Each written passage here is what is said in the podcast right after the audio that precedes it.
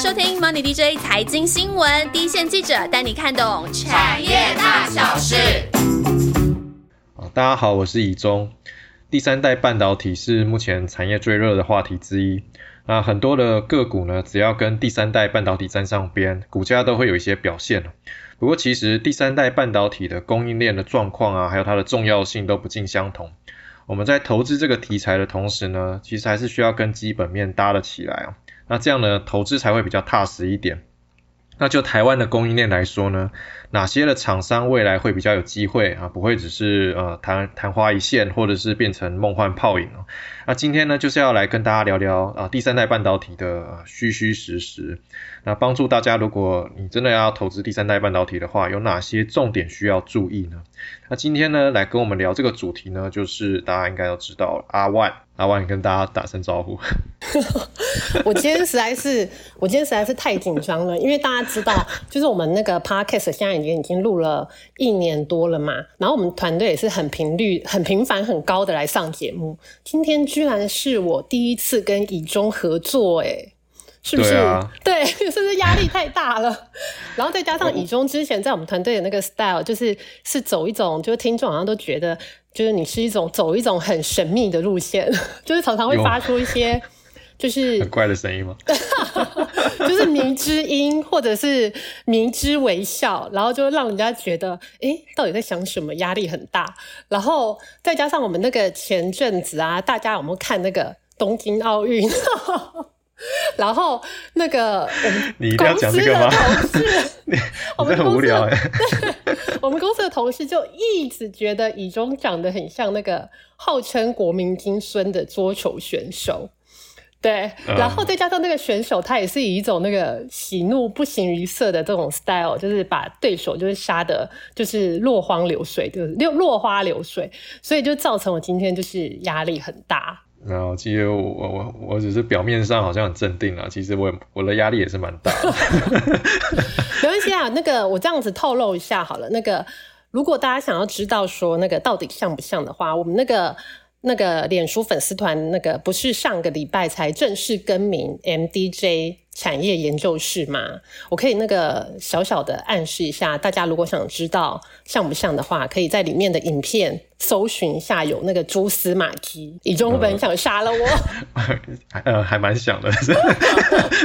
对，大家可以上去看看到底像不像，顺便去给我们那个新的那个呃正式更名的那个脸书粉丝团按个赞，好不好？啊，如果要来玩的话，那我们就是团队每个人照片都 po 上去。我怕会怎么办？退粉呢？整个退粉率大流失。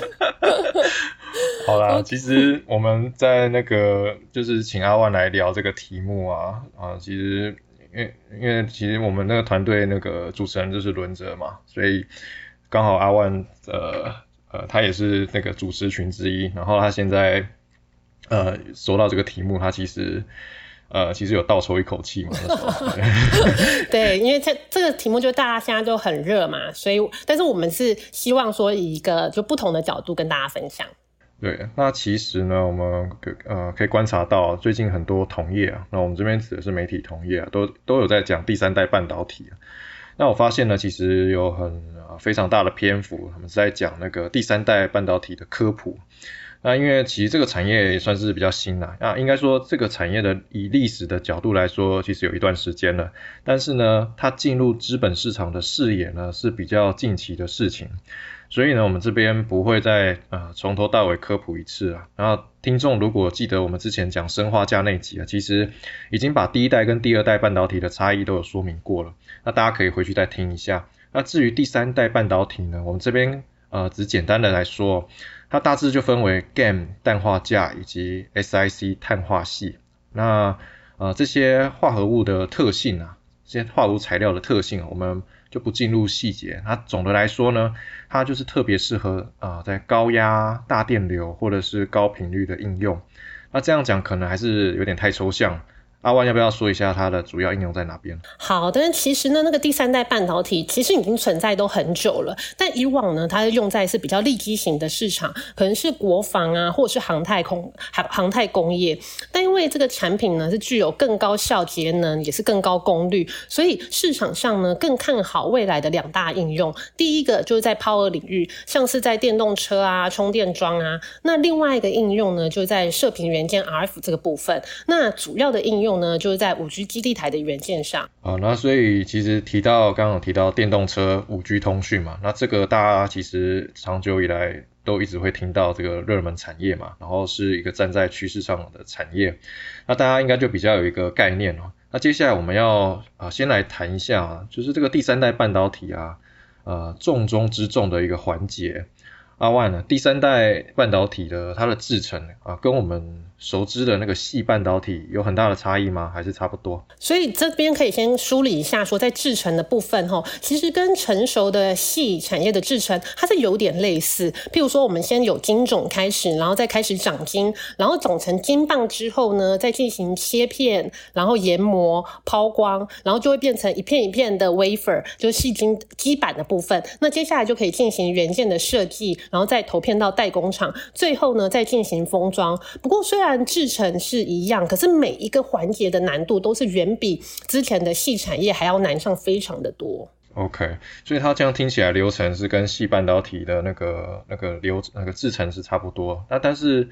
第三代半导体，它这样的一个制程供应链呢，它遭遇最大的瓶颈或者是挑战会是在哪个地方？呃，现在我们来看起来呢，现在应该是最难度应该是在最前端的奖金的部分。嗯，为什么它它难在哪哪哪边？嗯哼，因为呃，细晶圆可能是一个太上游的材料，所以可能一般的听众很难去想象它的生产的过程，因为比较不像是终端的产品，我们常常接触到嘛。那我自己是因为第一线采访的关系，所以。我还蛮幸运的，大概进生产线有看过，就至少我印象中大概至少三家的半导体细晶圆厂。那通常呢，十二寸的细晶圆呢来看的话，你整个长晶炉可能就要两到三层楼高，是非常就是它那个挑高都要很高的。所以通常三到四天呢就可以长出一根差不多两百到三百公分的金棒，这样的长度就大概已经是快两个人的高度喽。可是到了碳化系的时代呢，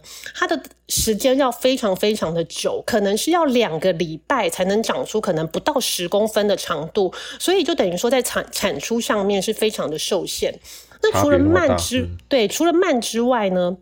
碳化系在长晶的过程中是非常的高温，那在传统的系的时代呢，可能在长晶的温度可能就要就有到一千五百度了。可是到碳化系的时候呢，温度可能会更高达两千五百度，所以在整个长晶的过程之中的那就它的难度更高，那需要控制的因素也更复杂，所以很有可能呢，在两周之后的长晶过程，最后一开长晶炉的时候，哇，发现可能没有长好，那可能这个炉这个这一次。出来的东西可能要报销，所以就会变成说它的良率非常的不稳定。所以我们也常常听到别人说，或业界的人是说，要做碳化系做出来，它不是不可能，但是现在最难的是要量产，要可以到商品化。所以这个的意思就是说，你至少你的良率跟产量都都要稳定性，都都要有稳定性，这样子下游它才可以有稳定的原料来源嘛。你不能好像说，哎，这个月有，然后下个月可能又没有做好，然后又没有，那这样子。下游可能也没有办法拿这种材料来做，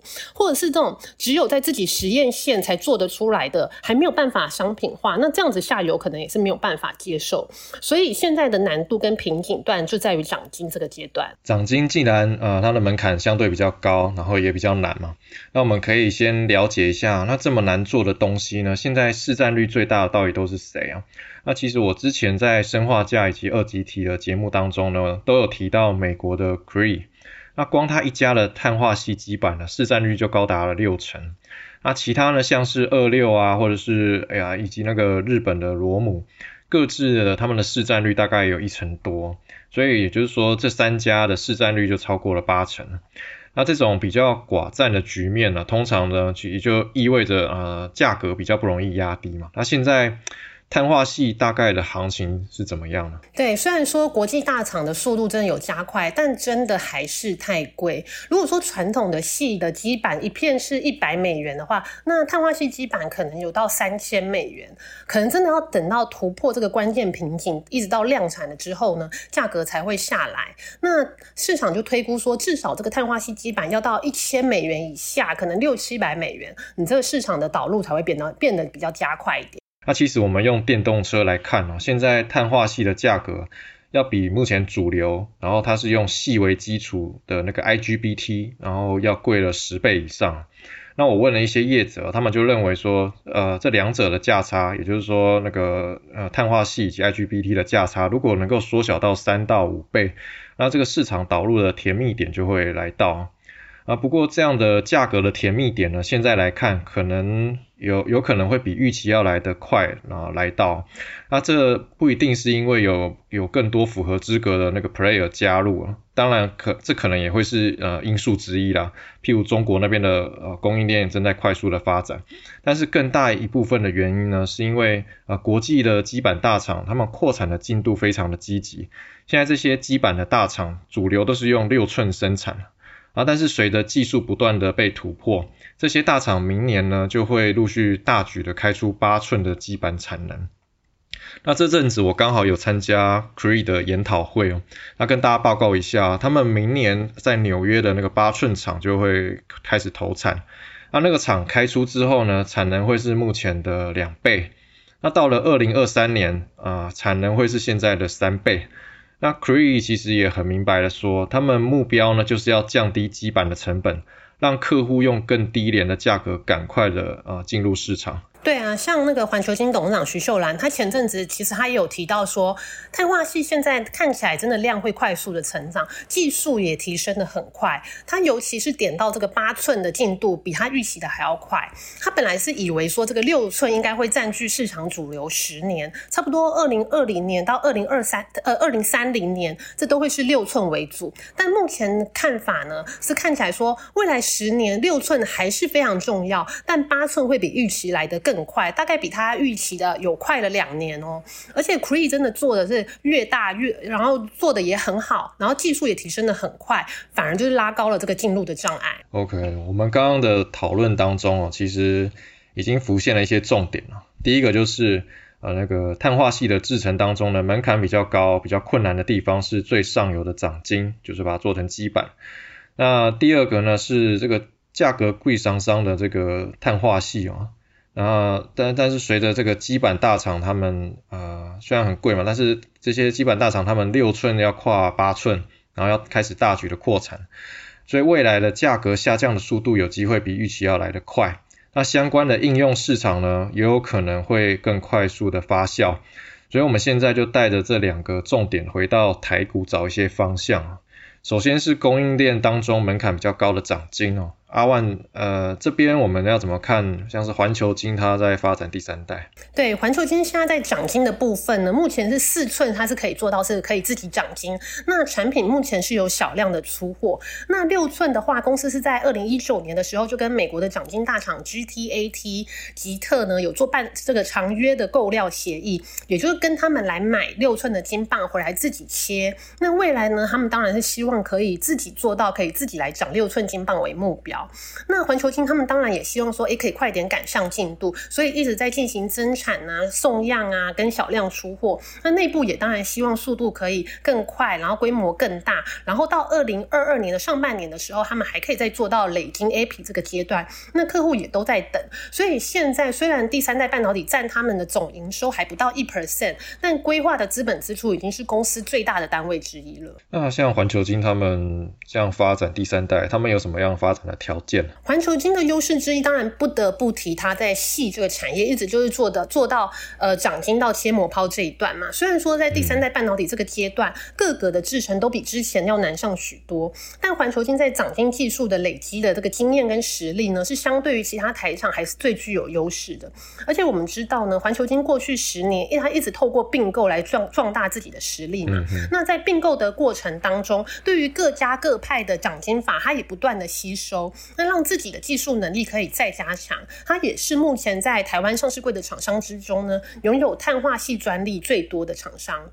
那徐秀兰呢？就刚刚说的环球金的董事长，他自己是认为说，台湾在细跟半导体这个产业都是非常的强。那现在就在原本的基础上延伸，再到第三代半导体材料。那无论是客户跟通路的重叠性都非常高。若台湾整个产业链可以完整化呢，会是非常有利。他们是不是有一些母集团的一些转投资，也是在做这些事？对，如果说我们提到环球金嘛，那就不得不提到它的母公司中美金这个部分。那中美金。呢，目前它已经是转型成一个控股公司，那旗下转投资它很多的公司呢，跟第三代半导体都有关系哦，包括中美金它投资的生化甲代工大厂宏杰科，还有二级体大厂鹏程。那宏杰科还有鹏程，其实是我自己主跑的公司了。那鹏程的话呢，我们前面几集聊到那个二级体那集啊，其实就有谈到鹏程要怎么样去切入电动车的市场。那各位听众可以再回去听一下。那宏杰科的话呢，它长久以来就是在做通讯射频晶片的代工嘛，像是功率放大器 PA。那而且其实生化架它本来也就是化合物半导体嘛，所以要跨到第三代也是同样属于化合物半导体，所以它的机台的大多数其实都可以共用，然后技术呢也会有一些相通的地方，所以等到那个环球金的基板 OK 了，ready 了，然后透过宏杰科呢，其实可以找到很多通讯应用的客户的出海口那其实，那除了中美金集团呢，还有哪些发展第三代半导体的比较重点的厂商？那另外一个集团呢，我们就可以提一下汉明集团。那汉明集团呢，主要是旗下有包括汉磊跟嘉金。那他们两家公司都已经是布局第三代半导体很多年了。那汉磊本身呢，它是一个晶圆代工厂，目前是具备有碳化系跟氮化钾晶圆代工的能力。那他们在四寸的碳化系产线已经在稳定量产，六寸呢也已经建制完成。由于大家都是看好说，哎，六寸以后会是主流嘛，所以六寸的产线也是被汉磊视为是未来。竞争的一大利器，那它也是亚洲唯一具备量产规模的代工厂。那它的主要的市场呢，在中国这个部分呢，可能他们是觉得说同业可能跟上他们可能还有一段距离。那汉磊今年在第三代第三代半导体的营收比重呢，有机会到十五 percent，明后年他们是希望说可以继续再往上。那嘉金这个部分呢，它就是累金厂，它是类似是跟环球金拿了基板之后呢，可以再进行累金的制成，目前也是具备碳化系跟氮化钾的累金的能力。然后另外一个集团呢，就是广运集团，主要是以广运的子公司太极。那他们在太极本身内部呢，有一个部门是专门在研究碳化系。之后呢，太极就取得中科院的技转，那就将这个部门分割出来，成立一家公司，叫做盛兴材料。那盛兴呢，也是主要是以掌晶为主，但他们也会切片、磨片、抛光。现在是拥有十六台的掌晶炉，那其中的一台呢，就是跟母公司广运共同研发的掌金炉。现在呢，盛兴它的四寸基板已经有小量产，那验证也到了一个一个阶段了，那客户也已经有给了小量的订单。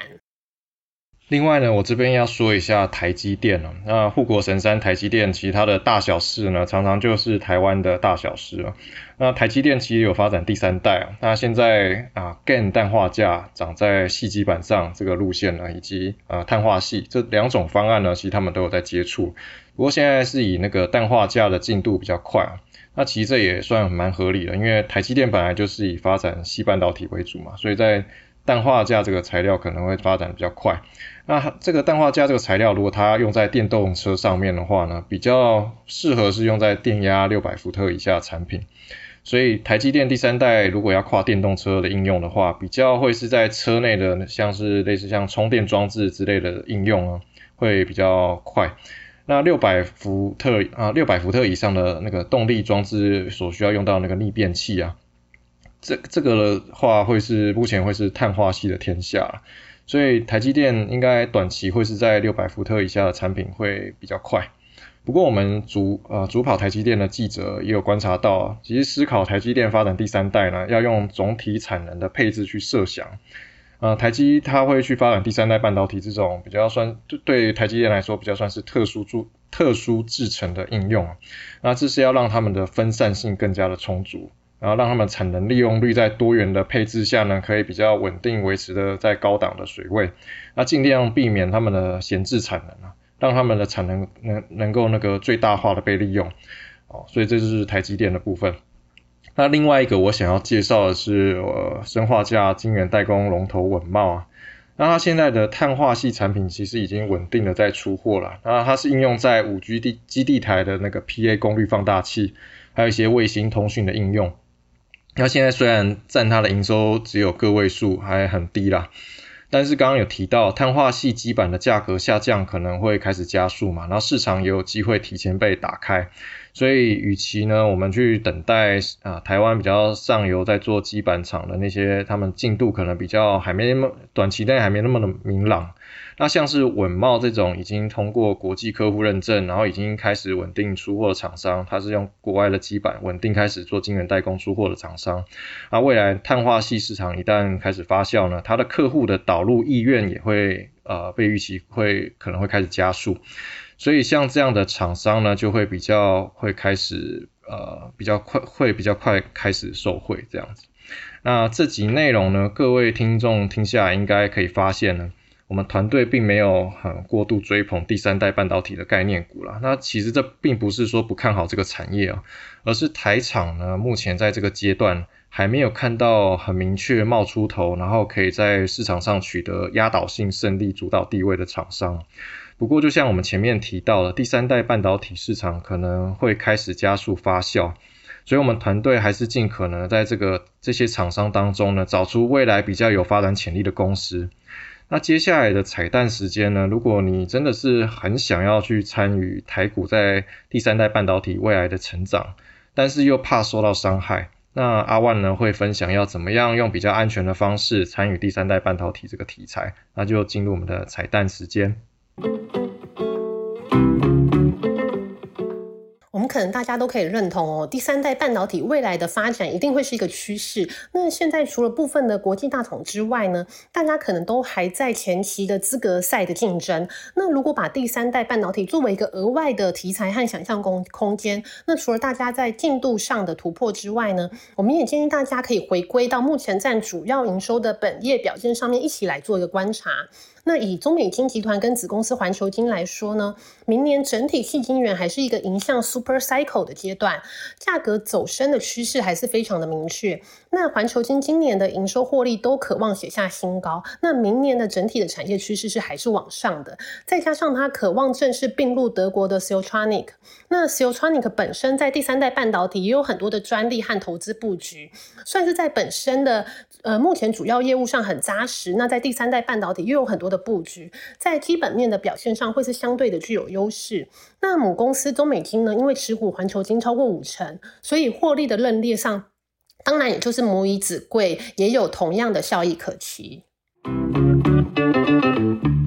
哦，今天这集的内容呢，我们透过第三代半导体制成的说明呢，带出关键的涨金难度在哪里哦。那还有就是台厂的机会与挑战。那台厂呢，其实现在正在跟时间赛跑。那另外，如果国际大厂布局的脚步如果加速的话，市场可能比预期还要来得快被打开。那所以呢，也许除了往上游我们去找机会之外呢，也可以看看有哪些已经有稳定出货的下游厂商。或许这些厂商呢，反而能够更快抓到第三代半导体的商机哦。好了，那现在呃，接下来进入我们的那个听众回复留言的时间。啊，今天的呃苹果那个 podcast 的留言上面呢，有那个 King of 呃 S U L A，然后他写五星推报欢庆一周年，然后他听的财报那集的内容呢，他觉得。呃，收获很多，然后呃，他让让让他之前读过一些理财书籍，又重重新的复习了一遍。那那集财报，其实我们记者团队听完也是，我们也都是觉得补足了很多观念，然后收获也是蛮多的。呃，就是小佳真的是还蛮厉害的，对。然后另外，对，然后还哈也有听众留言，就是那个最近换 iPhone，然后也是给我们继续那个 DJ 五十的留言。然后还有一个是那个。昵称很可爱的这个兔兔鼻的小胖胖，然后也是持续的给我们祝福我们生日快乐，然后也谢谢我们推出精彩的节目，给我们五星，然后谢谢你们哦，对，谢谢你们。然后还有就是老朋友，呃，开头是那个 Z A W Y Y 熊厉害，然后谢谢你的赞美哦，我们会继续努力加油，推出更丰富的内容。然后大菠萝听完钢铁，他很想要买绿豆碰。其实我们团队里面很多人就是很懂得吃，也许我们呃之后可以推出一集介绍那个记者的那口袋美食，跟大家分享一下。嗯，这个感觉 轻松多了。对。然后接下来还有那个留言是世界的窗，感觉好像之前有帮过帮我们留过言，老朋友直接有对，他也直接说每一集都不能错过的优质好节目，谢谢你哦。然后也是我们的老朋友，在 YT 跟在 Apple 这边都常看到的 Coco，他有帮我们按个赞，说大钢铁时代的来临，就是我们上上一集的节目。OK，那其他其实我们在那个 YouTube 以及那个 FB 的粉丝团留言的朋友，我们都你们留言我们都有看到，谢谢你们啊。呃，现在节目又到尾声啦，那这集内容呢，呃，希望对大家都会有帮助了。那记得我们的 FB 粉丝团已经更名喽，现在是叫做什么？阿万，MDJ 产业研究室，大家快点来追踪按赞。没错，那我们就下次见喽，拜拜，拜拜。